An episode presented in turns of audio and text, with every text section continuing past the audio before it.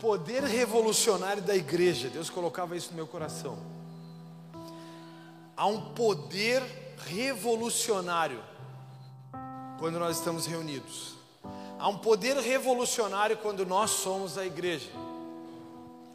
Eu quero te explicar um pouco o que significa ser igreja, que eu acho que as pessoas estão um pouco confusas em relação a isso. O que significa igreja? A palavra igreja, traduzida do latim, que é o original, é eclésia, que por sua vez vem do grego eclésia, que basicamente significa assembleia, assembleia pública ou algo como reunião dos que foram chamados. Então, igreja não é isso. Isso aqui chama-se casa de oração. Igreja é quando há uma assembleia pública, é quando nós nos reunimos. É quando eu e tu resolvemos lutar juntos por algo. Quando eu e tu nos unimos em fé por alguma coisa. No Antigo Testamento, os autores bíblicos utilizavam essa palavra em hebraico, que era kihalau, ou, ki, ou, kahal, ou kahal, também de uma outra forma de interpretação, que significa também multidão reunida, para designar a Assembleia do Povo de Deus. Isso está escrito em Deuteronômio capítulo 10, versículo 4. Já na Septuaginta, esse mesmo termo já é traduzido pelo grego eclésia. No meu coração nasceu essa palavra em um dia que eu pensava no poder que a unidade da igreja trazia sobre as pessoas. Se entendêssemos literalmente quem é ela, a igreja, ou quem a igreja é literalmente, poderíamos viver os cenários tantas vezes aqui mencionados. No dia que a gente conseguir ter a capacidade de entender o que é ser igreja, nós vamos viver os cenários mencionados nela, que são curas, milagres, transformações genuínas, sinais, maravilhas, jovens sendo libertos das drogas, vícios, mães e pais que abandonaram seus filhos, tendo reencontros, restaurando famílias. Sendo assim, de fato, a igreja do Senhor na terra será uma igreja revolucionária. A igreja tem um, um dos grandes pregadores e um dos grandes escritores no mundo, chama-se Paul Washer. E o Paul Washer ele fala uma frase que é um pouco, seria um pouco contraditória ao que eu estou falando agora. E eu fiz questão de usar. Paul Washer diz assim: a igreja deve procurar ser bíblica em vez de ser relevante. Já eu diria que não há relevância na igreja que não é bíblica. Se queremos ser relevantes nessa sociedade como igreja, precisamos caminhar à luz da Bíblia. Então, se a igreja quer ser relevante ou revolucionária, a igreja precisa ser uma igreja bíblica, ela precisa se relacionar com a palavra de Deus. Não é incomum pessoas quererem tudo de Deus e pedirem esse tudo em oração, todavia não terem vida com a Bíblia nas mãos. Extremamente contraditório. Deus deixa um manual. Deus deixa algo escrito. São 66 livros coordenados por 44 homens ou 44 autores, todos eles do Gênesis ao Apocalipse Toda a Bíblia ela é cristocêntrica, ou seja, ela aponta para a pessoa de Jesus. A Bíblia em Isaías, quando tu lê o livro de Isaías, Isaías ele está falando sobre Jesus 700 anos antes, Igor, do nascimento de Jesus. Então tem um cara 700 anos antes que já sabia que Jesus viria como Salvador. Isso é extremamente enlouquecedor. E nessa hora, Mateus, a gente consegue discernir a nossa incapacidade, porque a gente não consegue ter capacidade de como sair dos nossos próprios problemas. Isaías, 700 anos antes, viu que o problema da humanidade seria resolvido através da pessoa de Jesus. Então ele fala que Deus mandaria um, um Salvador que seria maravilhoso conselheiro, Deus forte, Pai da eternidade e príncipe da paz. Eu diria que não há como ser relevante numa sociedade sem ser bíblico, porque serão, senão serão só teses, que um dia debatidas, podem ser todas elas desconstruídas. A minha tese sobre o que é melhor para a tua vida e a tua tese sobre o que é melhor para a minha vida podem ser facilmente debatidas e confrontadas. Mas a tese que é biblicamente embasada jamais será confrontada sem que seja caída. Deus ele começava a falar para mim sobre um dos piores momentos, e eu quero te dizer, eu estou convertido há 27 anos. 27 anos tenho falado muito isso. E há 27 anos atrás, a grande luta da igreja, a grande dificuldade da igreja era combater o próprio pecado. Era eu combater as minhas fraquezas. Era eu combater o meu lado mal. Era eu combater aquilo que me sabota diariamente. Essa era a principal dificuldade da igreja 27 anos atrás. 27 anos atrás, quando eu me converti usuário de droga e um alcoólatra inverterado que não conseguia dormir sem beber. Há 27 anos atrás, o pior problema que eu tinha era eu mesmo. Eu precisava me combater, eu precisava dizer para mim todos os dias: tu é forte o suficiente para combater esse desejo desesperado de consumir droga ou bebida alcoólica. 27 anos se passaram. E a principal dificuldade da igreja se tornou a própria igreja. A principal dificuldade da igreja é que a igreja não sabe a sua relevância. A igreja não sabe o quanto ela é importante, a igreja não sabe o quanto ela pode transformar a sociedade que, que, que vive. E a igreja começou a combater a própria igreja.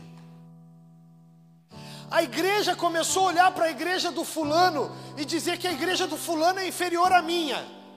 Porque lá, pai, lá não dá, vem para cá, porque lá é assim, assim, assado. Aqui é melhor nisso, aqui é melhor naquilo, aquilo é melhor naquilo outro. Eu quero te dizer que antes de sentar aqui, antes de vocês chegarem, sentarem e lotarem a igreja do jeito que ela está agora, nós ficamos uma hora aqui gritando e clamando a Deus pela nossa insuficiência. Deus, nós estávamos há uma hora orando aqui antes, dizendo para Deus: Deus, nós somos imperfeitos.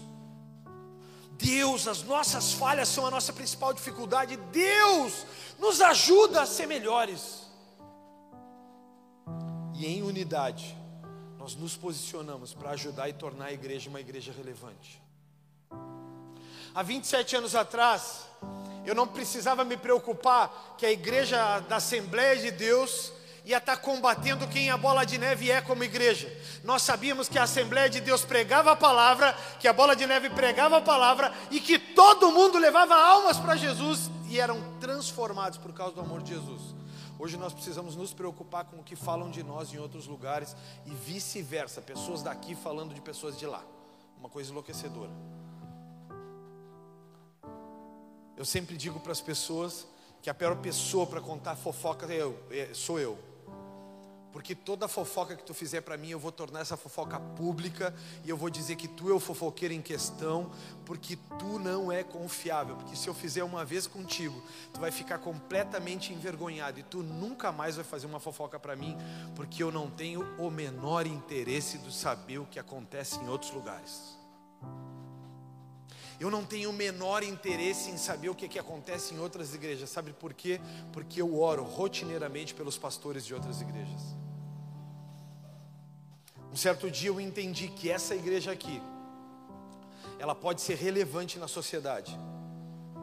Essa igreja aqui, ela pode levar milhares, centenas de milhares de pessoas a aceitarem Jesus e a terem as suas vidas transformadas. Assim como eu fui há 27 anos atrás.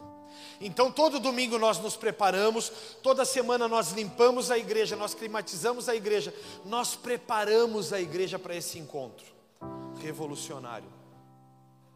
E toda vez que você senta aqui, já tem alguém que você sabe que vai cantar, já tem alguém que você sabe que vai falar dos recados, já tem alguém que vai falar do salmo, já tem alguém que vai te mencionar a importância dos dízimos, das ofertas, já tem alguém que vai tocar aquele teclado, já tem alguém que botou aquela carinha estranha. Ninguém me abraçou, mas eu sou mais estranho da turma. Já tem alguém que vai fazer isso aqui. Porque nós nos preparamos para tornar você uma igreja relevante. E Deus ele me falava sobre quatro caminhos para nos tornarmos uma igreja relevante? Quatro caminhos, apenas quatro. O primeiro caminho é o caminho da unidade e do reconhecimento de que sem Jesus toda e qualquer igreja será irrelevante na sociedade. Todo caminho que não houver unidade, que não tiver centralizada na pessoa de Jesus, Toda igreja que viver isso será inevitavelmente uma igreja irrelevante. Ela vai começar muito bem, mas ela vai tropeçar no caminho e as pessoas vão automaticamente sair dessa igreja, porque essa é uma igreja irrelevante para a sociedade. A Bíblia, para quem não sabe, hoje a gente está vivendo o ano ó, 5783, desde a criação da humanidade. A Bíblia, ela começou a ser escrita há 5.783 anos atrás, quando os fatos bíblicos começaram a acontecer. Quando você lê um livro que já está aí publicado há tantos anos, esse livro o, tem uma passagem dele, que é o Salmo 23, que é o relato mais lido da história da humanidade. Não há nenhum livro e não há nenhum relato mais lido do que o Salmo 23 em todos os escritos da humanidade. A Bíblia é o livro mais vendido e mais relevante da história da humanidade. Pergunta para quem está do teu lado. Vamos começar. A gente vai começar a perguntar para quem está do lado agora é a maneira que tu não vai deixar ninguém dormir. Amém? Posso contar com vocês? Quem não disse amém, eu vou contar igual. Diga para quem está do seu lado: se você ouviu todo esse relato e você não lê a Bíblia, me diz em uma palavra uma explicação. Tem? Tem ou não tem? Quem arrisca a explicação? Burrice, disse o Glauber aqui. Faz 5.783 anos que esse livro está sendo escrito. O livro mais lido da história da humanidade é a Bíblia. O trecho mais, mais lido da história da humanidade é o Salmo 23. Como é que tu não lê? Mas é que agora eu estou lendo um livro de autoajuda. Porque disseram lá os os Budas, que se eu fizer essa cartilha, agora eu vou ter. Esses dias eu estou zapeando lá no YouTube, e tem um cara que diz como tu consegue um milhão em um ano. Pô, eu tenho 46, cara. Que burrice é essa que eu nunca consegui? Um milhão em um ano. Aí eles dizem assim: o segredo do sucesso, siga esses dez passos. O Salmo 23 é o relato mais lido da história da humanidade. E tem gente que se apega em dez passos. No quinto passo tu desiste. No quinto passo tu começa a ver o primeiro. Cara, não consegui fazer a fundo o primeiro. Quatro caminhos eu elenquei: o caminho da unidade e do reconhecimento que sem Jesus todo totalmente seremos irrelevantes. Eu quero te convidar a abrir a tua Bíblia para ler um trecho muito pequeno, que está em João capítulo 13, versículo 30. Eu quero te pedir por uma hora, no máximo uma hora, a tua atenção máxima. Tenta não caminhar, tenta não te movimentar, tenta ficar o mais concentrado possível, que eu vou te dizer com toda certeza do mundo. Ao final você vai ter extraído algo daqui. E a gente vai falar mais um segundo, Kerlin, sobre o ego. Semana passada eu fui na célula da Sabrina e do Christopher e eles disseram a sensação que eu tinha na pregação passada que era o quarto vagão. Teve mais gente que teve essa sensação? Será que esse não é o quinto vagão? A gente pregou uma série aqui, os três vagões. O último vagão, os três vagões, olha eu. O último vagão e foram três, três episódios na série. Você pode ler comigo? Revista atualizada da Bíblia, você pode ler comigo em voz alta? Convém que ele cresça e que eu diminua. Foi João Batista que disse isso. Convém que ele cresça e eu diminua. João Batista, nesse relato bíblico, ele está sendo confrontado pelas pessoas, como ele enxergava as coisas, como ele via esse cenário em que Jesus estava aparecendo e Jesus estava se tornando mais relevante que ele. João Batista, para quem não lembra, quem era João Batista? O trecho mais conhecido dele: Eu sou, preparai. João Batista, então, ele reconhecidamente é: Eu sou a voz do que clama no deserto. Ele era o cara que estava no deserto, dizendo para todo mundo: Se preparem, Jesus está vindo aí como Salvador da humanidade. Se arrependam e sejam batizados em nome do Pai, do Filho e do Espírito Santo. Ele, João Batista, estava anunciando, mas de repente Jesus começa a andar nas cercanias. E começa a se ouvir falar de sinais, de curas, de maravilhas, começa a se ouvir falar de histórias que Jesus está revolucionando os lugares por onde ele passa. E as pessoas começam a perguntar. As pessoas começam a perguntar, os discípulos, principalmente João Batista, começam a perguntar sobre a opinião dele porque o ministério de Jesus estava sendo ou estava tendo mais sucesso do que o ministério de João Batista. Então João Batista responde com, ele, com esse relato que nós lemos aqui agora.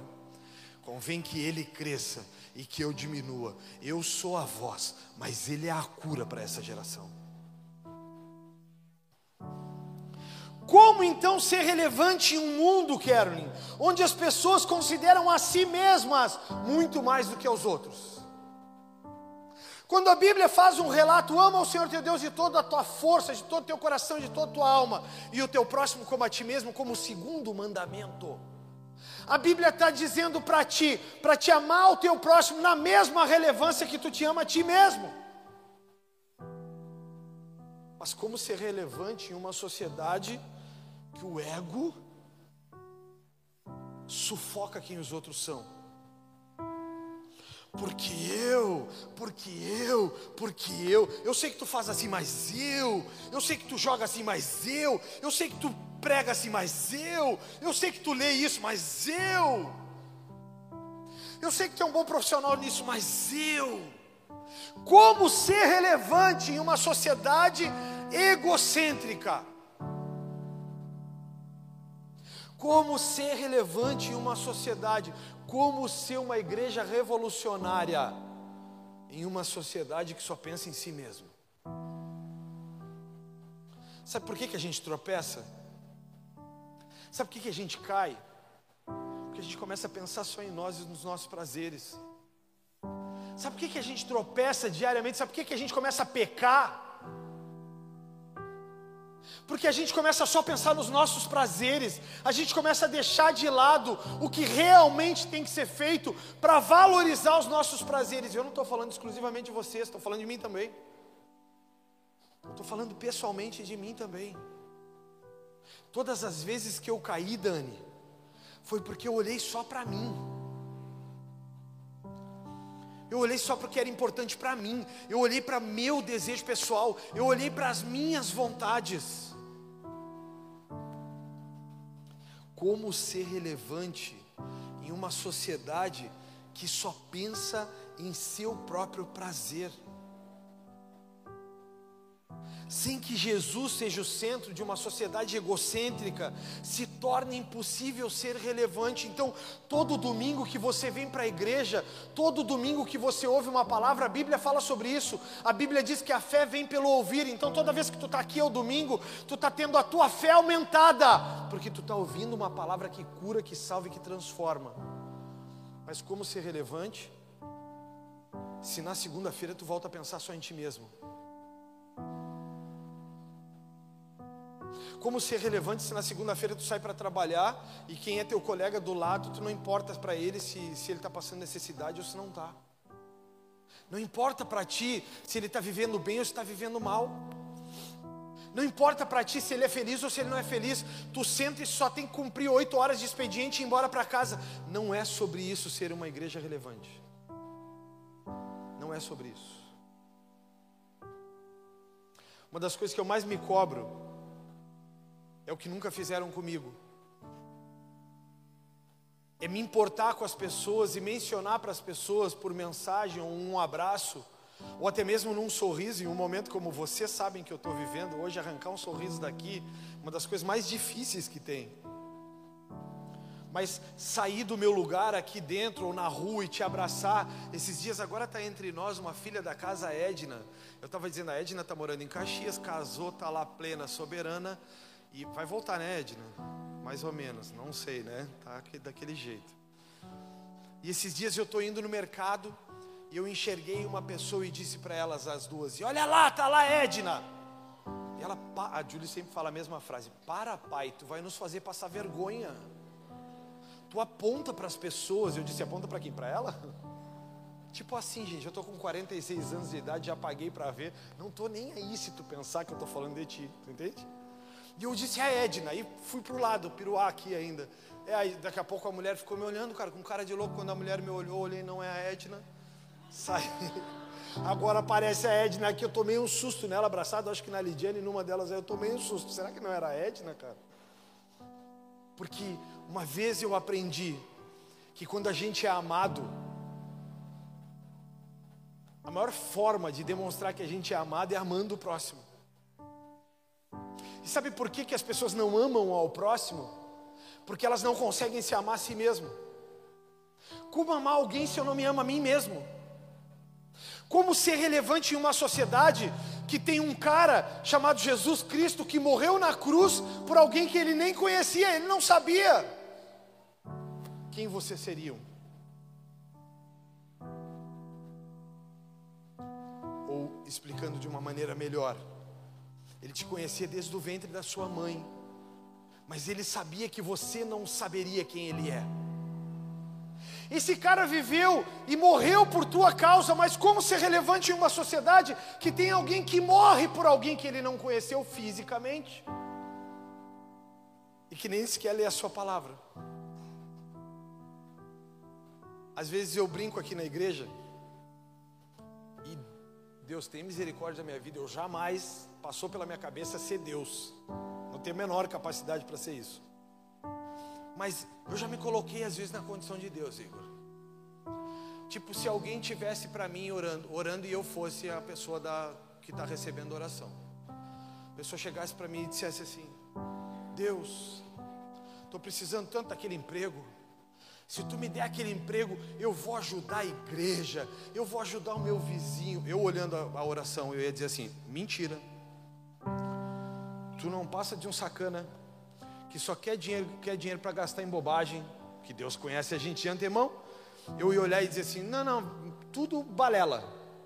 Muda essa oração e começa a morrer pelas pessoas, começa a amar as pessoas por quem elas são. E se tu amar elas numa proporção gigantesca, então tudo que tiver nesse mundo, eu que sou o dono do ouro e da prata, eu vou te dar. Como ser revolucionário em meio a uma sociedade que se ama a si, às vezes nem se ama a si mesmo, e vive em, uma, em um cenário onde Cristo é o centro? Primeiro ponto para uma igreja ser revolucionária, ela tem que ter unidade. Se tu não pensar em quem está do teu lado, cara, se tu não te preocupar com quem está do teu lado, tu jamais vai ser revolucionário, ou tu jamais vai ser relevante dentro de uma igreja. Quando eu assumi na minha mente o coração pastoral, a primeira coisa que teve que mudar dentro de mim foi o meu o, cenário de como eu era. Sabe quando tu é jovem, tu não está preocupado com ninguém, azar, se o Cristo está passando mal, azar é problema dele, a vida dele, eu vou viver a minha. Quando Deus falou para mim que eu seria pastor, a primeira coisa que teve que mudar em mim foi que eu preciso amar as pessoas, eu preciso que as pessoas passem a ser relevantes para mim. Eu preciso. Uma das coisas mais desafiadoras que existe é praticar esporte. Porque no esporte tu precisa respeitar a debilidade das pessoas, tu precisa respeitar a insuficiência das pessoas, e tu não pode deixar com que as pessoas se sintam incapazes, porque senão tu limita, tu é um ponto de limite para elas. O esporte é sensacional por isso. Porque todas as vezes que tu for um praticante de esporte, todas as vezes vai ter alguém melhor do que tu fazendo isso. E tu precisa saber que tu, quando é melhor do que alguém, tu precisa ser relevante para essa pessoa. Tu não pode demonstrar a tua superioridade, mas tu tem que fazer com que ela se sinta capaz de conseguir alcançar os mesmos resultados que tu consegue. Quando a gente vem para dentro da igreja, a gente tem muito conhecimento e muita capacidade de leitura bíblica. A gente, eu digo para as pessoas que eu já perdi as contas de quantas vezes eu já li toda a Bíblia, toda, de Gênesis a Apocalipse. Eu já li mais de uma vez. Então, toda vez que tu falar de um versículo bíblico, eu já li. Todas as vezes que tu pregar sobre um versículo bíblico, eu já li e eu sei sobre ele. Todas as vezes que tu mencionar uma passagem bíblica, eu sei do que se trata. Mas eu preciso fazer com que se sinta suficientemente capaz para falar disso para mim, porque todas as vezes que a palavra de Deus é, é falada ou pregada, ela é nova. Então, o primeiro caminho para uma igreja ser uma igreja revolucionária é que essa igreja precisa ter unidade, precisa amar o próximo como a si mesmo. Segundo caminho, eu te convido a abrir a tua Bíblia em 1 Coríntios capítulo 12.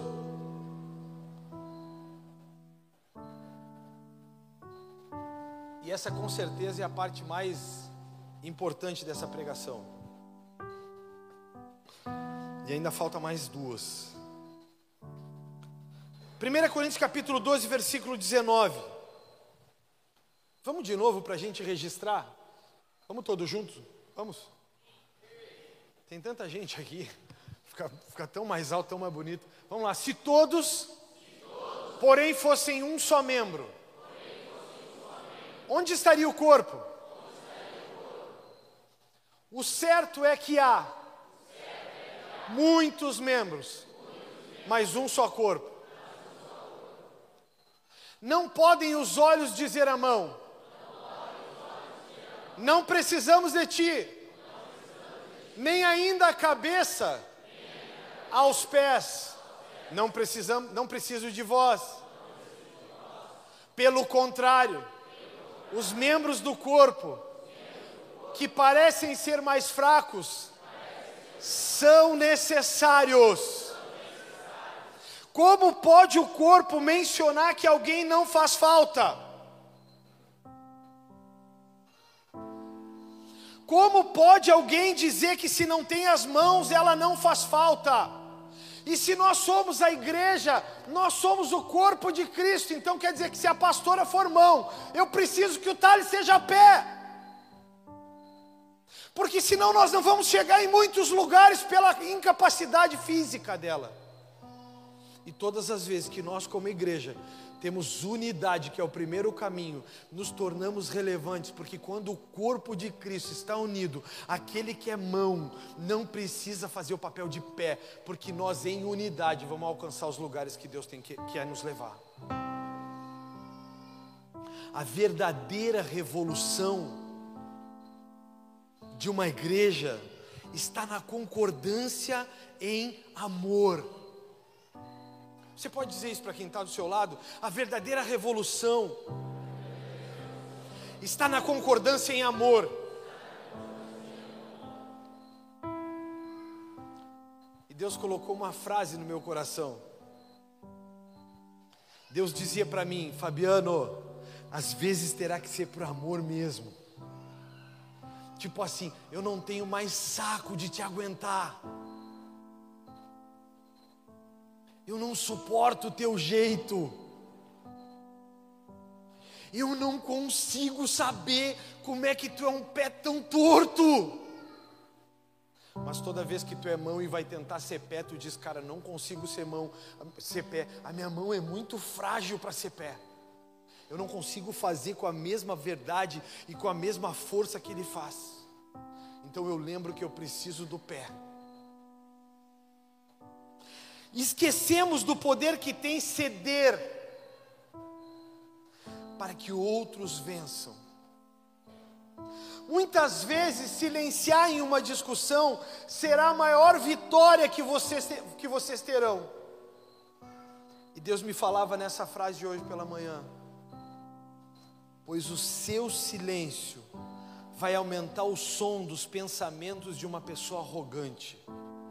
Diz aí para quem está do teu lado: o teu silêncio vai aumentar o som dos pensamentos de uma pessoa arrogante. Sabe como é que o arrogante vai se sentir? Por que, que eu sou assim, cara? Por que, que eu sempre tenho que bater boca e tentar ganhar as coisas no grito? Olha os casais, aleluia. Se vocês estivessem aqui em cima, olhando as caras dos maridos e das esposas, acabou a pregação, vamos embora para casa. As esposas olhando. Eu falei. Se vocês entendessem o valor que tem o silêncio, eu estou testando o meu silêncio. A pastora ela está na incapacidade de estar o tempo inteiro aqui pregando junto comigo, então eu estou abusando da minha vontade de falar dela. Esses dias ela disse: Tu está só me denegrindo, mas eu vou voltar. Eu disse: Eu vou procurar ir pregar noutra cidade quando tu for voltar. Tem dias que eu estou olhando para elas, cara e eu estou só olhando para ela e estou dizendo, mas tá, Lidiane. Tá. É isso? Tá. É isso que é para a gente fazer? Tá. E no meu interior está um borbulhando. A minha cabeça. E aí eu penso sempre numa música que diz que ele cresça e eu diminua que ele apareça e eu me constranja com a sua glória. Aí eu paro, avalio. Todas as vezes que eu penso que eu preciso silenciar para que ela vença uma discussão, eu também penso, Vitor, em todas as vezes que ela silenciou para me vencer uma discussão. E aí eu começo a ver que o burro velho está aprendendo a silenciar.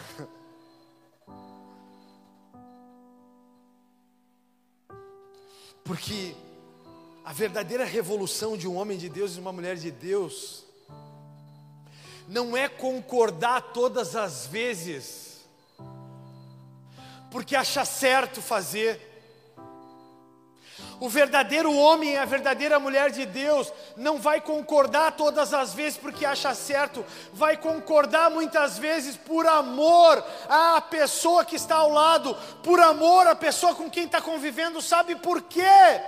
Porque às vezes perder é melhor para que ele ganhe ou para que ela ganhe.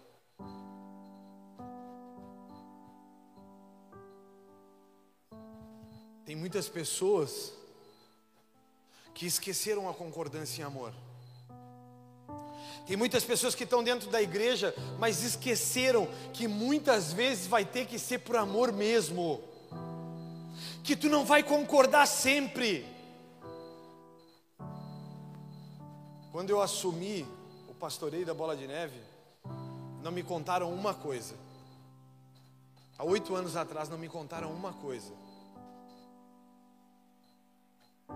Que eu viveria os próximos oito anos, ou sei lá quantos mais virão pela frente, que eu viveria aqueles próximos oito anos tentando ajudar todo mundo, tentando melhorar a vida de todo mundo, e um monte de gente criticava.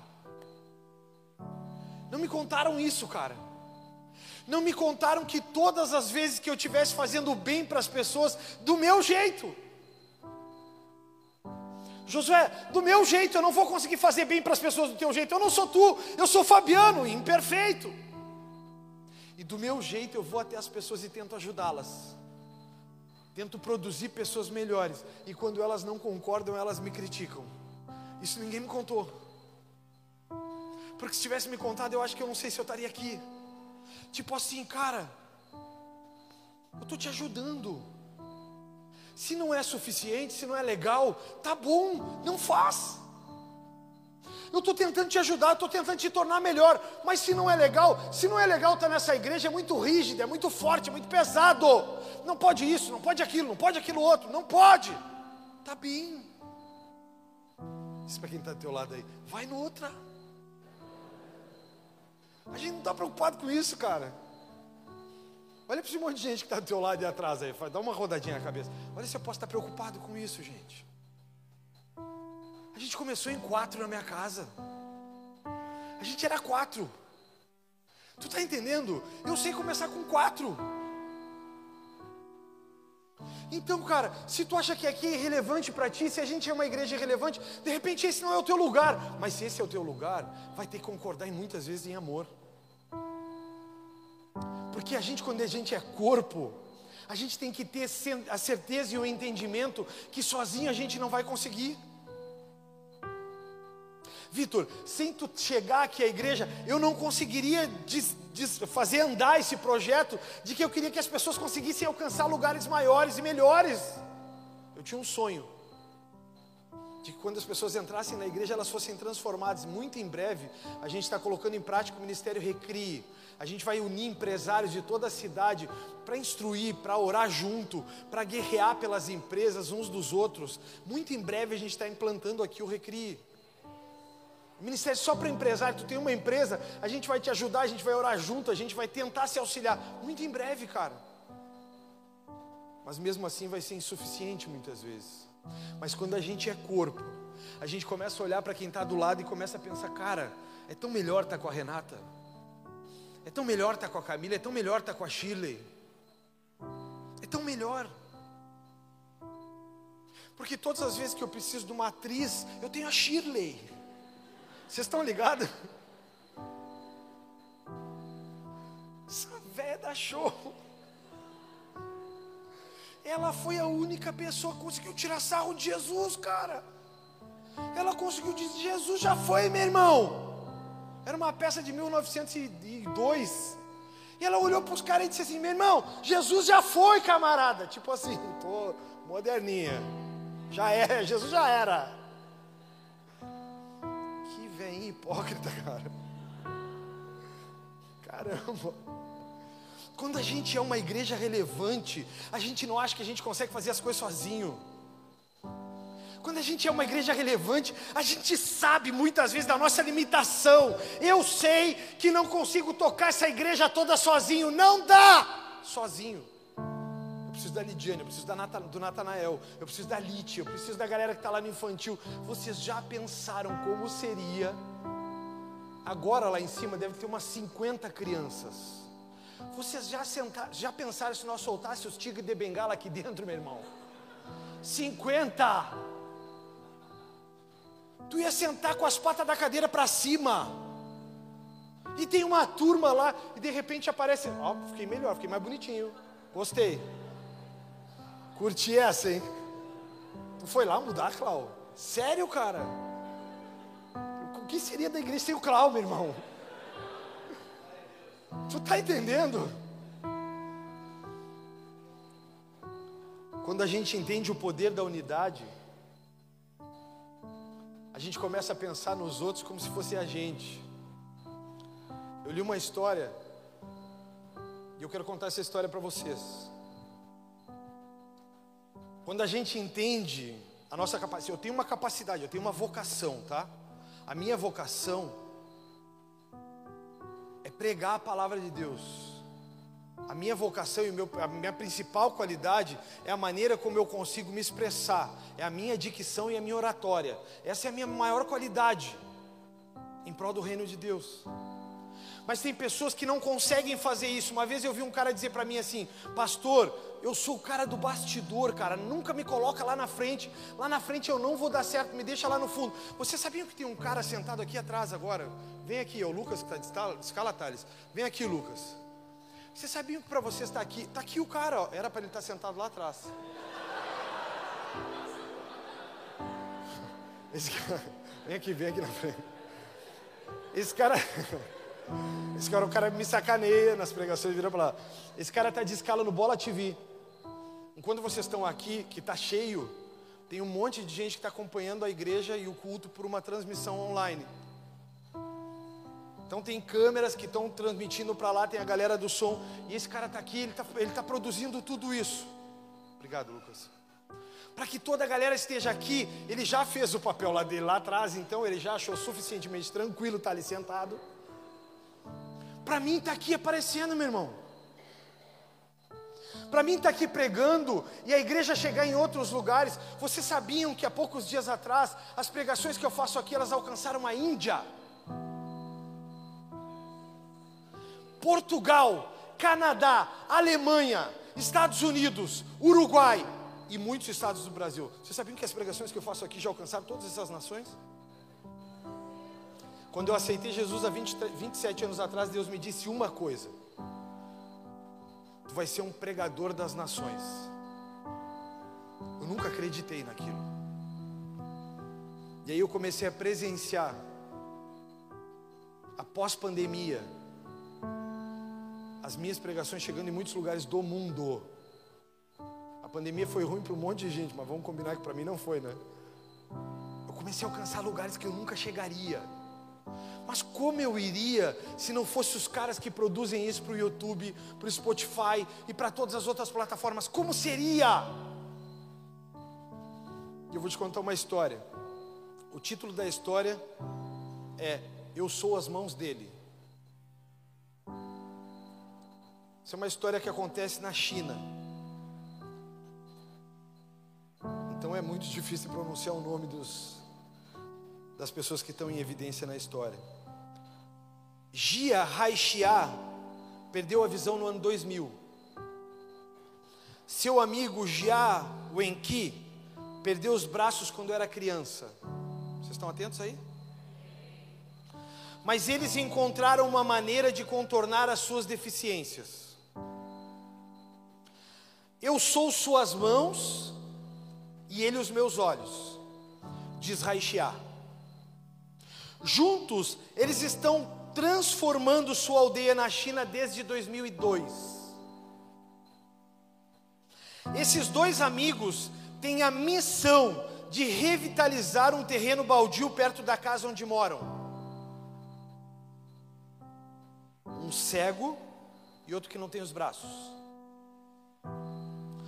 Todos os dias Raixia sobe nas costas de Wenqi para cruzar um rio até o local. O Enki então entrega uma pá a Raixá com os pés. Antes que Raixá coloque um balde em uma vara entre a bochecha e o ombro dele. Enquanto um cava, o outro rega. Os dois plantam árvores. E hoje, 2023, já tem mais de 10 mil árvores plantadas nesse local. Trabalhando juntos, eles dizem, nós não nos sentimos mais incapacitados de jeito nenhum, diz o Raixia. Passamos a ser uma equipe. Eu vou repetir. Porque essa história me impactou e ela precisa te impactar também. Então o Raixá perdeu a visão no ano 2000. Seu amigo Wenki perdeu os braços quando criança, mas eles encontraram uma maneira de contornar as deficiências um do outro. Juntos eles estão transformando uma aldeia na China desde o ano 2002 juntos, eles pegaram um lugar que era vazio, que era um terreno baldio, E eles começaram a plantar árvores.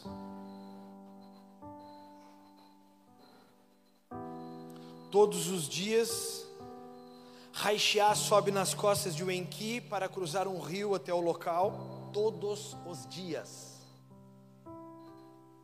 O Enki então entrega uma pá a Raixá com o pé.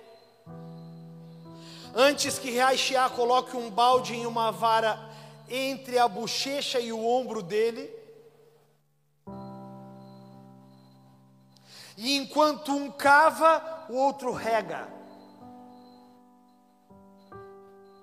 E os dois plantam árvores. E até hoje já temos mais de 10 mil árvores plantadas. A pergunta que eu te faço é: o que você tem feito para ser relevante na sociedade que você vive? Vi, não é sobre ti, é sobre nós. Se a igreja não é sobre ti, é sobre nós. Não adianta de nada, o Glauber é presbítero aqui, uma das pessoas que eu mais amo aqui dentro. Um dos caras que mais me tolera aqui dentro. Não adianta eu ser muito relevante e eu alcançar muitos lugares sem conduzir ele a lugares também. Não adianta tu te tornar um empresário milionário se tu não tornar famílias financeiramente saudáveis. O teu projeto como empresário fracassou. Não adianta tu ter tudo e quem está ao teu entorno não ter nada.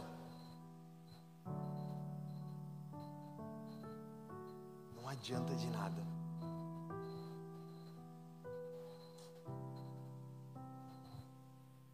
O Enki e Raixá acharam uma maneira de ser corpo e de transformar a sociedade por onde passavam. Uma igreja revolucionária não é uma igreja que anda só e que luta pelos seus próprios prazeres e vontades. Uma igreja revolucionária que somos nós luta por uma causa só: pessoas melhores, seres humanos transformados, pessoas curadas, pessoas restauradas. Restauração. Esse é o nosso papel fundamental. Há oito anos atrás, quando nós dissemos um para o outro lá em casa, que nós seríamos uma igreja relevante, e a hora está assim, correndo.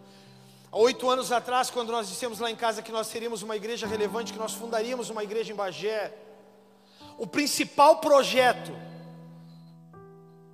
era que nós não seríamos mais uma igreja, mas que nós lutaríamos por pessoas que não queriam aceitar as pessoas que eram diferentes. E pasmem, lá no começo, agora eu enxerguei ela aqui. Lá no começo, quando era célula, um dia chegou uma menina, hoje é uma mulher, uma empresária. Não sei se ela vai lembrar, pelo sorriso no rosto eu, eu vou identificar. Sabe aquele momento que tu está recebendo todo mundo, que tu é uma igreja que ninguém acredita? Sabe aquele momento que tu está pregando e está todo mundo dizendo: Não, ele é só mais um desses vaidosos, que era o que falavam de mim. Só é microfone, só é plataforma quer aparecer. A gente começou a abrir a porta da nossa casa para as pessoas irem para essas células toda semana, que na época era nas terças. E a única coisa que a gente colocava era um banner na entrada da casa, que tinha uma cerca, e aquele banner dizia Bola de Neve Bagé. Uau! Nós éramos quatro. E depois começou a aparecer mais uns desmiolados lá. E um belo dia essa menina chega e ela já entrou de esquerda, assim. Ela entrou toda atravessada, ela ficou sentada e eu olhava para ela e parece que ela, todo passo que ela dava era de esquerda. Sabe quando tu tá assim pro negócio, pro lugar? E aí no final eu tô ali, todo cortês, né, cara, abraçando todo mundo. Pô, que bom que tu veio. Terça-feira que vem tem de novo. E ela olhou para mim e disse assim: "Eu não vou voltar mais aqui". Pô, tu não vai voltar mais aqui por quê, cara? Nós vamos voltar mais aqui porque esse negócio de igreja, eu, eu, sabia que esse negócio de igreja nunca dá certo. Eu tenho um monte de amigo que é gay. E eu não, não vou deixar que tá. Ela já, ela já se ligou que é ela. Eu tenho um monte de amigo que é gay, tá ligado não? Eu tenho um monte de amigo que é gay, E eu não vou deixar de estar com meus amigos para estar nessas igrejas. Porque eu sei que vocês são um bando de preconceituoso. Mas, pô, para aí, cada onde tu tirou isso? Primeiro, nós estamos começando. Qualquer um que entrar no barco é passageiro, meu irmão. Não tem essa, qualquer um está valendo. E cada um que chegou lá no começo, camarada. Sabe os rejeitos das igrejas? Esse não presta por isso, esse não presta por isso. Vai lá para a bola de neve, lá aceita todo mundo. E eu olhei para ela e disse: Não, cara, a gente não é assim, a gente aceita todo mundo. A gente vai se amar aqui, a gente vai se respeitar, cada um na sua individualidade. Hoje ela voltou, ela está aí. Depois tu me dá um doce lá. Terceiro ponto: não há como ser uma igreja. O terceiro caminho é o caminho da oração. Romanos capítulo 16, versículo 20 diz: E o Deus de paz, em breve esmagará debaixo dos vossos pés a Satanás, graças ao nosso Senhor Jesus Cristo, Ele seja convosco. O Deus de paz esmagará o diabo debaixo dos nossos pés, como quando formos uma igreja relevante em oração e pensarmos como igreja. Não existe vitória sem oração. Lembrando então que o céu ele é composto por três dimensões. O céu, para quem não sabe, ele é composto de três dimensões bíblicas. O primeiro céu, que é essa esfera física que a gente olha aí.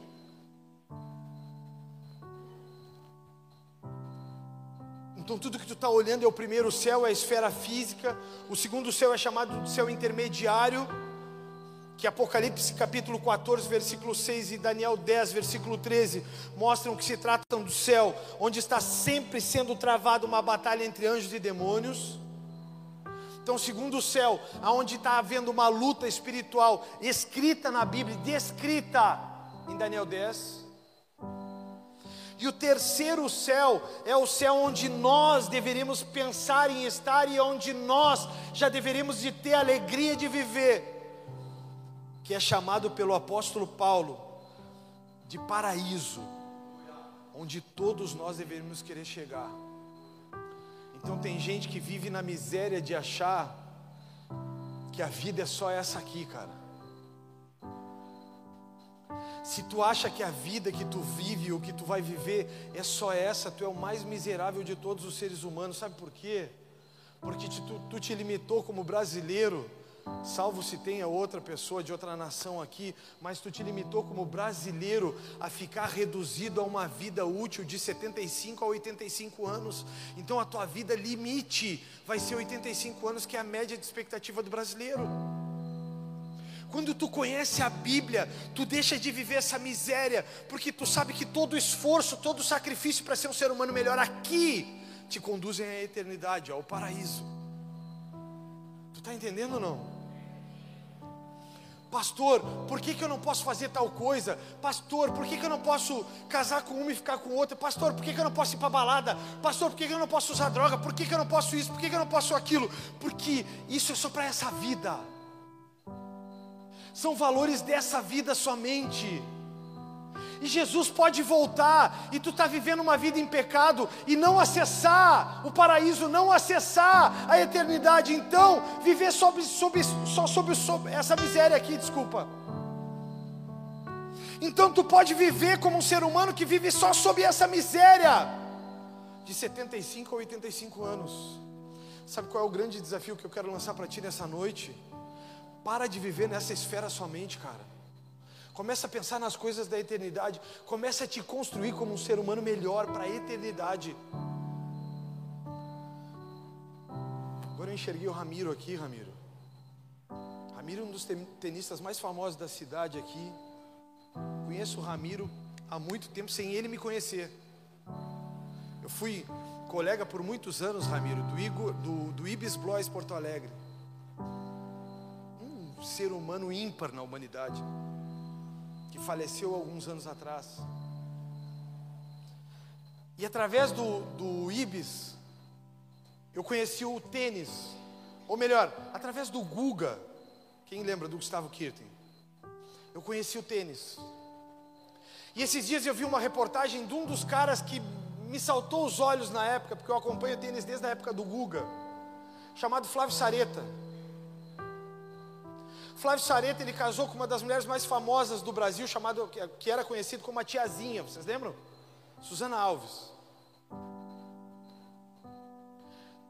A Suzana Alves se tornou uma das mulheres mais relevantes no Evangelho, porque ela saiu de um, de um tempo de miséria emocional, de um tempo de exposição ridiculamente é, alta, para uma pessoa extremamente relevante. Aos 27 anos, o Flávio, o Flávio Sareta parou de jogar por uma lesão. Aos 20, 28 anos de idade, ele foi acometido de uma profunda depressão e de um pensamento suicida. Então ele conheceu a Susana Alves. E ela tinha dentro dela um vazio. Que foi preenchido por Jesus e um belo dia eles se conheceram em um evento que o Flávio saiu para ganhar dinheiro porque o dinheiro estava se indo de todas as construções de uma carreira extremamente vitoriosa, um cara que foi 40 no mundo. Eles se conheceram, ele curtiu a história dela, eles começaram a trocar mensagens.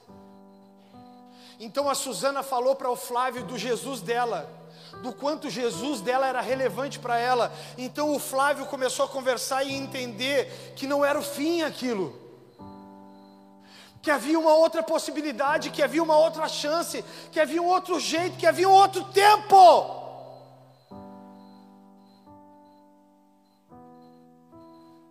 Agora, há poucos anos atrás, há pouco tempo, não é anos, há meses atrás, ele teve uma enfermidade severa.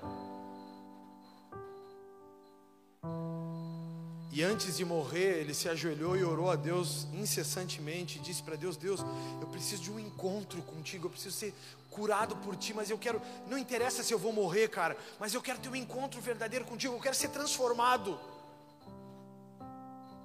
E o Flávio diz que na UTI, a Suzana passou sete dias do lado dele 11 dias, na verdade, passou do lado dele e o Flávio disse que na UTI Deus disse para ele que tinha um projeto para a vida dele. E o Flávio diz assim, cara, nesse podcast o Flávio diz, cara, eu sei que vocês não me trouxeram para falar sobre isso, eu sei que vocês me trouxeram para falar sobre tênis, mas é que eu não consigo mais falar só sobre isso, cara. Eu preciso falar sobre Jesus que me tirou do fundo do poço, eu preciso falar sobre Jesus que me deu vida. Eu estava morto em cima de uma cama, eu estava perdido na escuridão da depressão, então Jesus me salvou, Jesus me curou, e eu preciso falar sobre a salvação, eu preciso falar sobre o seu amor.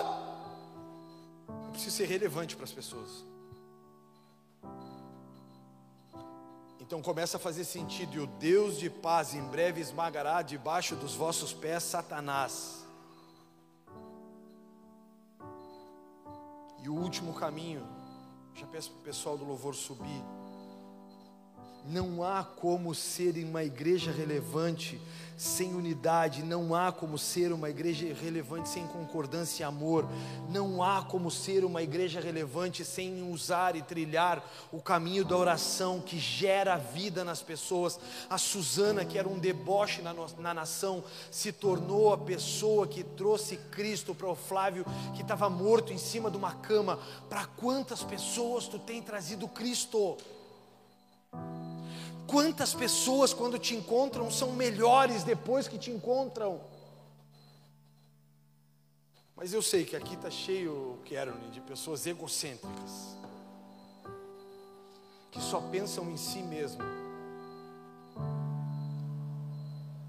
E quando a gente é egocêntrico e só pensa na gente mesmo, a gente nunca vai conseguir entender a relevância de uma igreja e o poder que ela tem na unidade.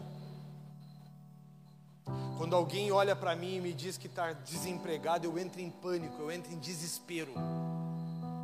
Eu me desespero. Porque eu não consigo conceber a ideia de saber que alguém quer trabalhar, de que alguém quer ser amado, de que alguém quer gerar algo e não tem condições de gerar nenhum alimento, suprimento básico para sua família. Eu entro em pânico com isso. Então eu começo a ligar para todo mundo. Não sabe se está precisando de emprego aqui, não sabe se está precisando. Gente, quando tu começa a te tornar uma igreja relevante, o insucesso dele é um insucesso para ti. Quando tu começa a ser uma igreja relevante, o fracasso dele é um fracasso para mim. Quando tu começa a ser uma igreja relevante, tu começa a olhar para as pessoas e tu começa a precisar esticar elas ao máximo.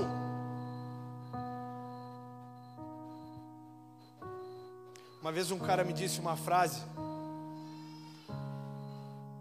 que no começo me feriu, mas depois me elogiou. No começo ele disse assim: quem sai de outras igrejas e vem para a bola de neve, fica pouco tempo e vai embora. Volta para suas igrejas. Porque vocês são muito rígidos. No começo me feriu. Porque eu comecei a pensar que eu era um cara rígido. E por muito tempo eu levei sobre as minhas costas a mentira de que eu era um cara rígido. Por muito tempo eu levei nas minhas costas o sofrimento de achar que eu era um cara que eu forçava demais as pessoas, ou que eu era um cara muitas vezes que não tolerava a fraqueza das pessoas. Depois eu entendi a colocação dele como um elogio. Porque se tu veio para cá eu vou esticar a tua corda, até que a tua corda vá ao limite dela, porque eu nunca vou permitir que tu seja uma pessoa fraca no meio de uma sociedade fraca. Eu nunca vou permitir que você seja uma igreja irrelevante no meio de uma sociedade irrelevante. Para mim, ser igreja é lutar contra a gente todo dia. Para mim, ser igreja é lutar contra a minha falha todo dia, é lutar contra o meu ponto de desequilíbrio, é lutar contra o meu ponto de erro todos os dias, é tentar ser melhor todos os dias. Para mim, ser igreja é transformar pessoas fracas em pessoas capazes de suportar grandes dores por amor.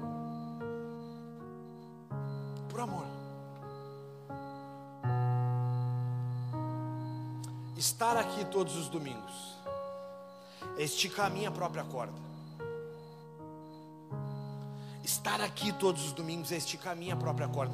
Toda semana eu tenho que gastar horas lendo e ouvindo para aprender algo, para trazer algo relevante para vocês. Porque pregando uma vez é muito legal, pregando duas é muito legal, pregando mais de 300 vezes aqui, como eu já fiz, é muito difícil.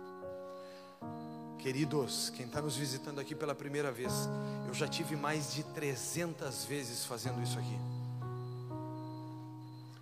300 vezes eu tive que buscar um texto, 300 vezes eu tive que contextualizar uma história, 300 vezes eu tive que tentar te fazer ser alguém melhor.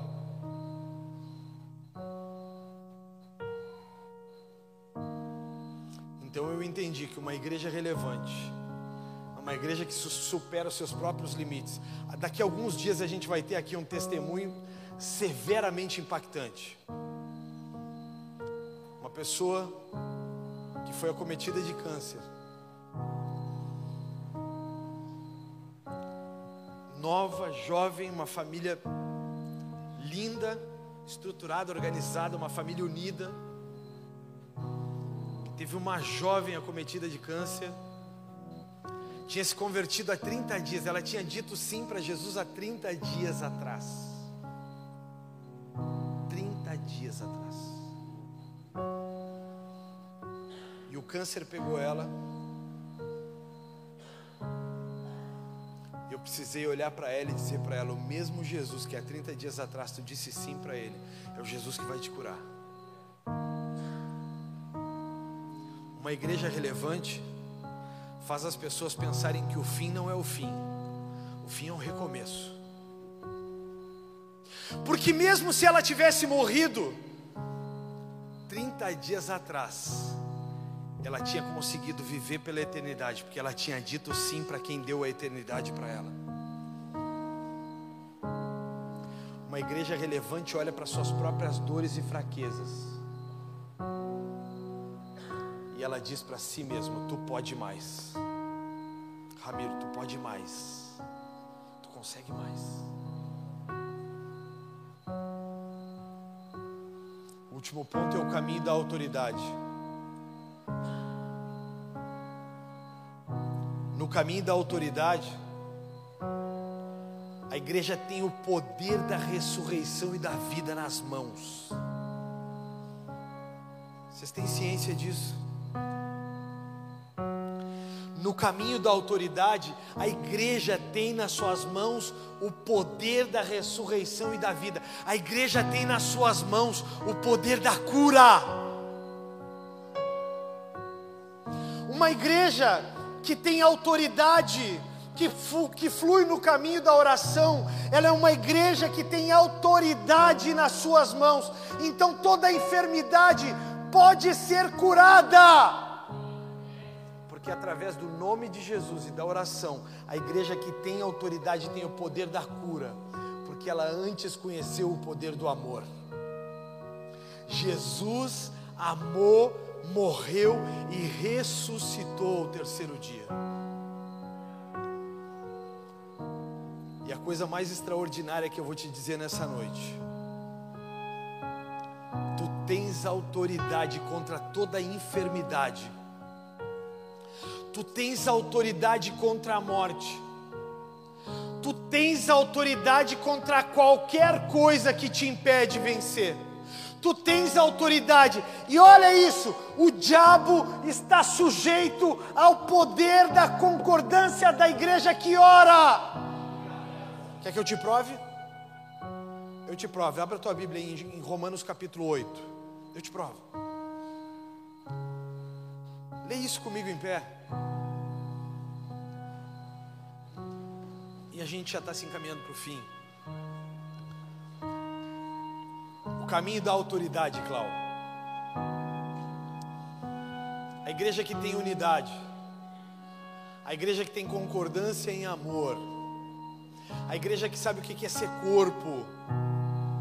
A igreja que sabe o caminho da oração, é uma igreja que trilha o caminho da autoridade. Sabe o que a Bíblia diz em Romanos capítulo 8, versículo 38? Eu vou falar e vocês repetem em voz alta comigo, do 38 ao 39. Porque eu estou bem certo. Não, tem que ser mais alto, porque esse aqui é o caminho da autoridade, não pode falar que nem um frouxo. Tá bem? Vamos junto ou não? Porque eu estou bem certo que nem morte nem vida, nem os anjos nem os principados, nem as coisas do presente nem as do porvir, nem os poderes, nem a altura, nem a profundidade, nem qualquer outra criatura, nem o diabo poderá nos separar do amor de Deus que está em Cristo Jesus, o nosso Senhor, nem a morte, nem a enfermidade. Se você tiver fé do tamanho de um grão de mostarda, você pode todas as coisas em Cristo que te fortalece. Você pode. Você pode vencer, não é o fim. Não é o fim para nós, Lidiane. Não é o fim para o Gael, Lidiane. Não é o fim.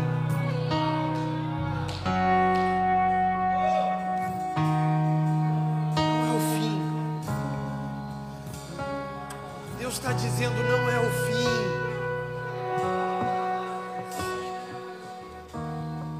seus olhos e comece a orar.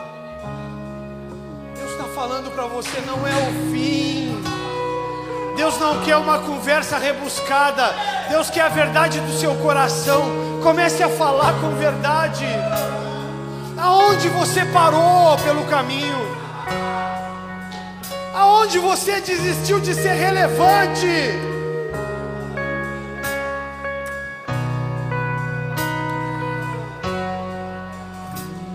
Sentindo uma coisa especial.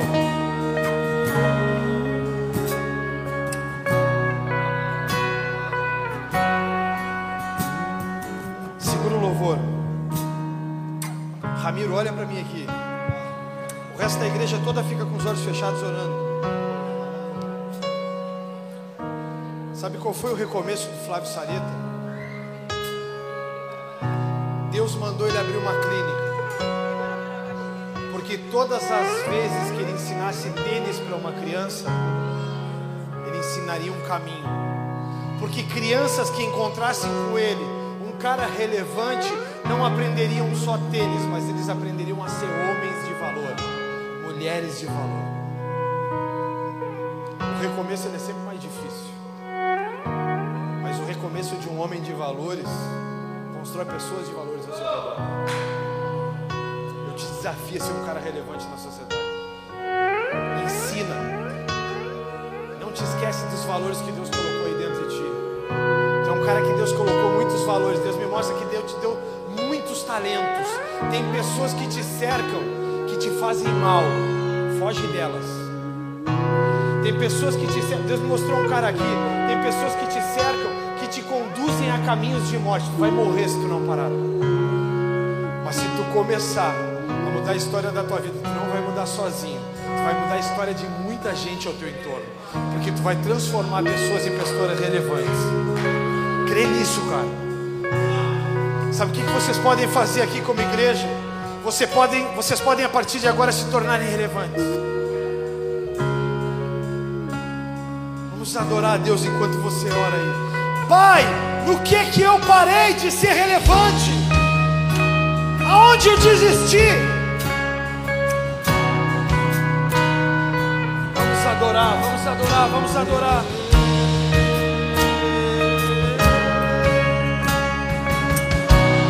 Vamos adorar, vamos celebrar Cristo. Se você está aqui, você pode ser relevante. Tudo cantava sobre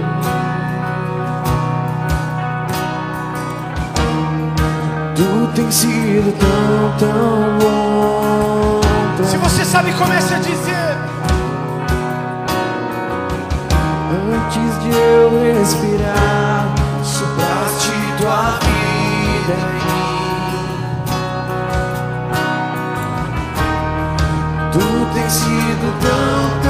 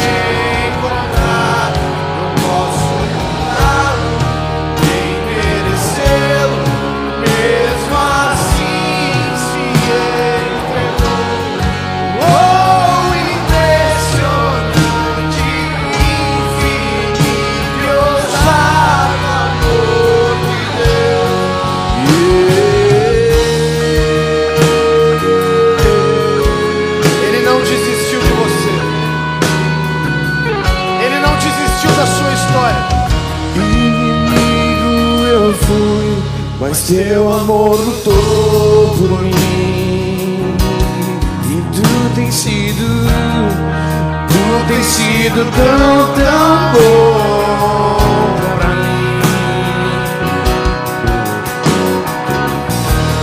Não tinha valor Mas tudo pagou por mim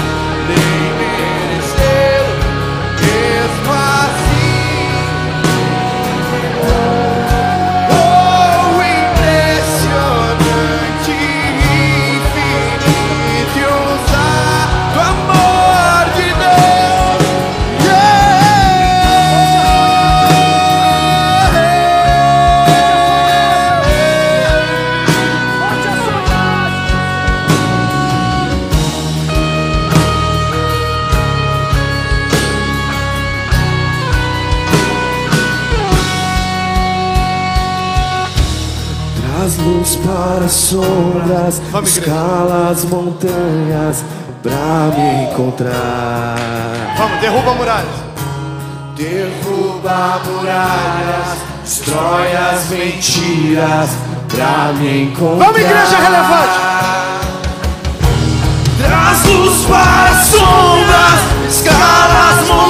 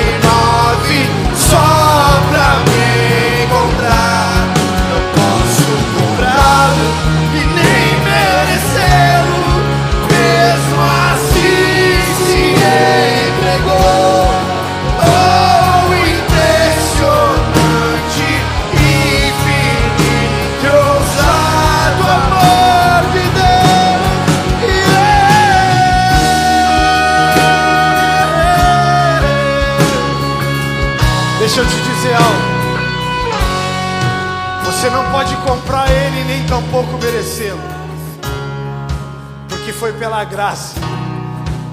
A Bíblia diz: pela graça sois salvos, e isso não vem de vós, é dom de Deus. Não é porque você merece, é porque Ele te ama de uma maneira que você não tem capacidade para entender. Então a graça, a Bíblia diz, que é o favor de Deus que nós não merecemos. Não vai conseguir comprar e nem tampouco merecer. Você já tem direito. Você já tem direito. Traz luz para as sombras, escala as montanhas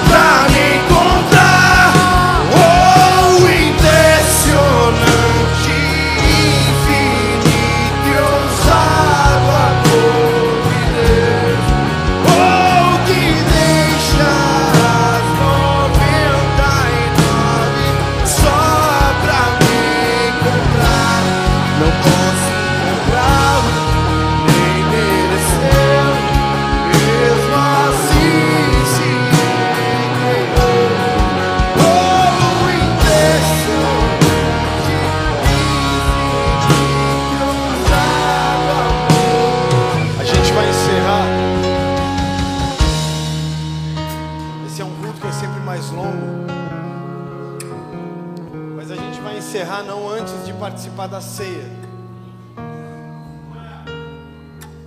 A ceia tem dois ingredientes fundamentais. Aqui embaixo tem um suco de uva, que representa o sangue de Jesus. Aqui em cima tem um pão que representa a carne de Jesus. A Bíblia diz que todas as vezes que vocês comerem esse beberem esse cálice, vocês lembram a morte de Jesus. E vocês fazem aquele sacrifício de Jesus ter valido a pena. Então, todas as vezes que nós nos tornamos uma igreja relevante e que nós fizemos as pessoas se achegarem a Cristo, elas vão lembrar que na cruz verteu um sangue e que a carne de Jesus, hoje representada por esse pão, foi moída. E a Bíblia diz: o castigo que os traz a paz estava sobre ele, e pelas suas pisaduras vocês todos foram sarados. Presta atenção aqui. Agora vai sair a ceia daqui, e os diáconos vão levar elas até vocês. Quero te pedir para não participar ainda. Segura o teu pão e segura o teu cálice. Aqui vocês vão abrir e vai ter um pão e vocês vão extrair essa outra parte e vai ter um suco lacrado e nós vamos participar juntos. Eu sei que vocês combinaram algo aí, mas eu quero continuar no ousado amor. Vamos continuar no ousado amor? Porque eu acho que essa é a coisa mais relevante que Jesus fez. Jesus deixava as 99 e Jesus lutava por cada um de nós. A coisa mais relevante que ele fez, ele não pensou em si mesmo, ele pensou em vocês primeiro. Seja relevante nessa geração. Seja relevante. Seja relevante nessa geração. Antes de eu falar, tu cantava sobre mim. Tem sido tão. Não precisa abrir os cálices, deixa os cálices fechados. Nós vamos fazer um troca-troca aqui hoje, vai ser um negócio lindo. Antes de eu respirar, sopraste tua vida em mim. Você sabe cantar, cante.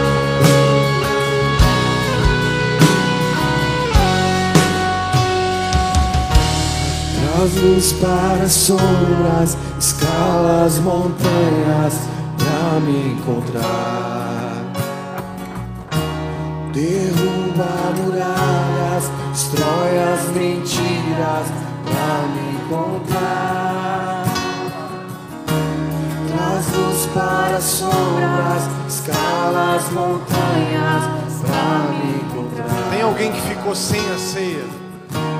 Levante a mão quem ficou sem a ceia. destrói as mentiras um pra me encontrar. Tem alguém que ficou sem a ceia que a gente possa levar? Levanta a mão. Acho que todo mundo está com a ceia já. Serve a galera que é obreira aí. Próximo mês, provavelmente, a pastora vai estar ganhando ou vai ter ganhado o Gael. Vai ser os primeiros dias, então provavelmente ela não esteja aqui com a gente, porque ele vai estar em casa conosco. Jesus.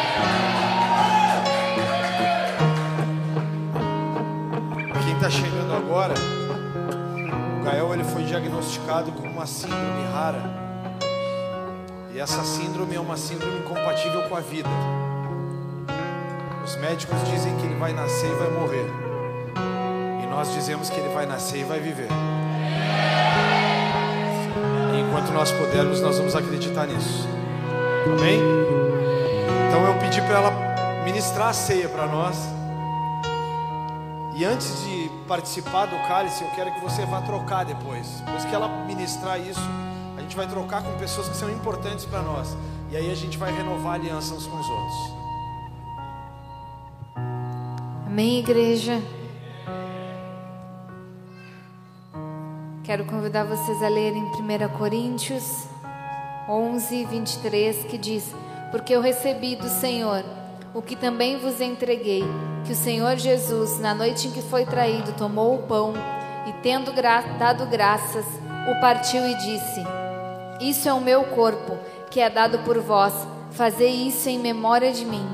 Por semelhante modo, depois de haver ceado, tomou também o cálice, dizendo: Esse cálice é a nova aliança no meu sangue. Fazei isso todas as vezes que o beberdes em memória de mim. Porque todas as vezes que comerdes esse pão e beberdes o cálice, anunciais a morte do Senhor até que ele venha. Por isso, aquele que comer o pão ou beber o cálice do Senhor indignamente será réu do corpo e do sangue do Senhor. Examine-se, pois, o homem a si mesmo, e assim coma do pão e beba do cálice. Pois quem come e bebe sem discernir o corpo, come e bebe juízo para, para si. Então é no nome do Senhor que nós participamos da ceia hoje, trazendo a nossa memória a morte de Cristo por nós, o sacrifício que ele fez por nós na cruz. E assim como Paulo dizia, aquilo que nós recebemos, entregamos. Então aquilo que a gente tem recebido do Senhor, a gente tem entregado para vocês através dessa comunhão do sangue, do partir do pão, dessa troca de cálice. Isso significa o quê? Que você faz parte dessa família. Que você está também recebendo tudo aquilo que nós recebemos do Senhor, nós estamos compartilhando com vocês. Então seja abençoado, porque hoje você tem uma família, hoje você faz parte desse corpo, que é o corpo de Cristo, e ele morreu por você. E ao participar dessa ceia, nós queremos te dizer que você é livre, porque Jesus te libertou. Você é uma nova criatura porque Ele morreu por ti, para que você receba a vida e vida em abundância no nome de Jesus. Amém? Quero te convidar a pegar o teu pão, simboliza o corpo de Cristo. Quero que você primeiro repita comigo: digo, eu faço parte dessa família. Eu faço parte do corpo de Cristo e eu, a partir de hoje, me movo juntamente com esse corpo para cumprir a vontade de Deus aqui nessa terra, até que Ele venha, no nome de Jesus. Aleluia, Pai. Obrigada, Senhor, pelo Teu corpo partido por nós. Obrigada, Senhor, porque Ele é a força que nos sustenta e que nos alimenta a cada dia, Pai. Não nós, Senhor, não é a nossa força que nos faz, nos faz andar, mas é a Tua força em nós. É Cristo em nós que nos move. Ele é a nossa lenha que nos faz queimar dia a dia. Então, Senhor, nós participamos desse corpo hoje, crendo no Teu sustento sobre as nossas vidas, Pai. E crendo, Senhor, que Tu és o Deus da provisão, que não vai faltar o pão da nossa mesa, que não vai faltar, Senhor, o amor na nossa casa, na nossa família, Senhor, que não vai faltar, Senhor, o Teu sustento nas tribulações, porque Tu estás conosco em todo o tempo, Pai. E é em Teu nome que nós participamos desse pão. Amém.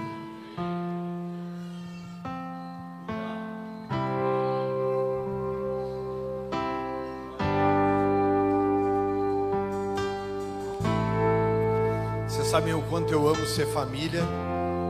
Então eu queria que quem está com família aí se una à sua família. Pega a tua família, leva, traz para perto. E quem está sozinho, abraça alguém aí. Aí, junta aí e vem ser família. Vem, Laura.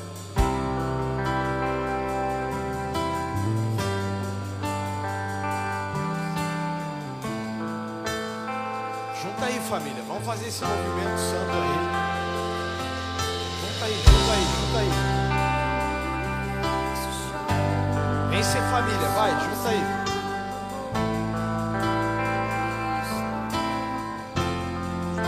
Não tem ninguém sozinho, não pode ter ninguém sozinho. Se tiver alguém sozinho, tá errado. Cadê?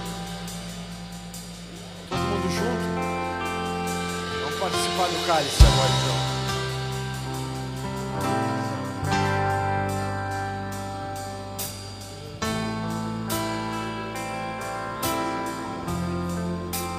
Pega o teu cálice, levanta ele para cima aí. Senhor, obrigada pelo teu sangue vertido na cruz por nós, Senhor. Teu sangue que nos une, que nos torna uma família, que nos lava, que nos purifica de todo pecado, Senhor. Pai, obrigada pelo teu sacrifício, Senhor. Obrigada porque tu nos faz um. Obrigada por cada família, Senhor, representada aqui nessa casa. E eu declaro cura, Senhor, sobre as famílias através do teu sangue, Pai. Porque o teu sangue cura, lava, liberta, Senhor. Obrigada, Senhor, por tudo aquilo que tu conquistaste na cruz por nós, Pai. E nós nos apropriamos hoje, Senhor, do sacrifício de todas as bênçãos conquistadas naquela cruz, Pai. Nós tomamos posse da vitória, Pai, e declaramos a tua bênção sobre cada lar, cada família, no nome de Jesus e pelo poder do sangue de Jesus. Amém. Pode trocar o teu cálice aí. Sai pela igreja aí, vai renovando aliança com algumas pessoas. Eu renovo a minha aliança contigo. Vai trocar, vai trocar, Edu. Sai daí da escala agora. Renova a minha aliança contigo. Abraça aí. Calma aí, cara. Troca com mais gente, cara. Vai lá. Ô, Igor, vamos, meu. Vai, troca a aliança aí, renova. Troca a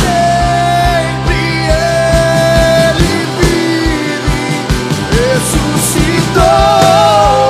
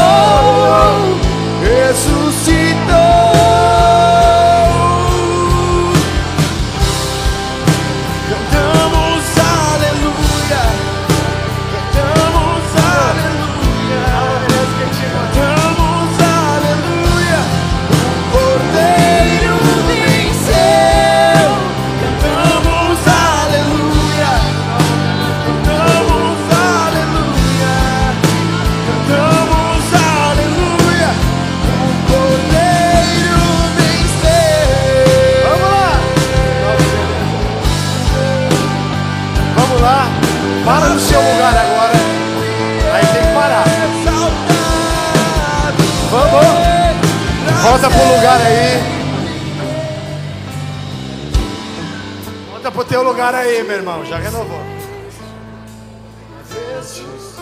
Você pode abrir seu cálice agora. Pega teu cálice e abre agora. Que nós já estouramos o horário. Mas nós estouramos de verdade. A gente não brincou de estourar. Abre aí. E quando tu abrir, tu pode participar.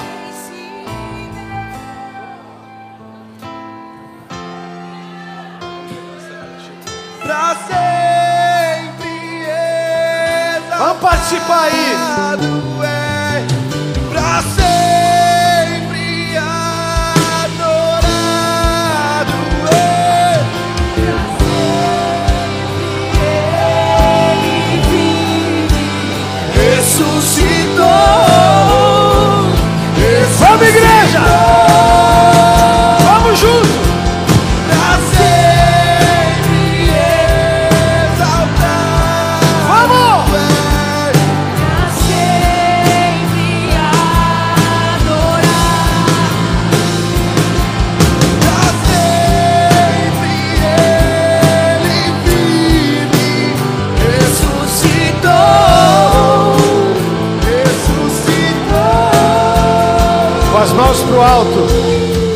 Todos juntos, se Deus é por nós, quem será contra nós?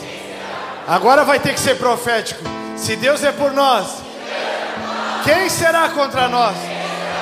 Então diz aí para o diabo: O Senhor é o meu pastor, e nada me faltará. Agindo Deus, quem impedirá? Oramos juntos o Pai Nosso. Pai nosso que estás nos céus, santificado seja o teu nome. Venha a nós o teu reino e seja feita a tua vontade, assim na terra como nos céus.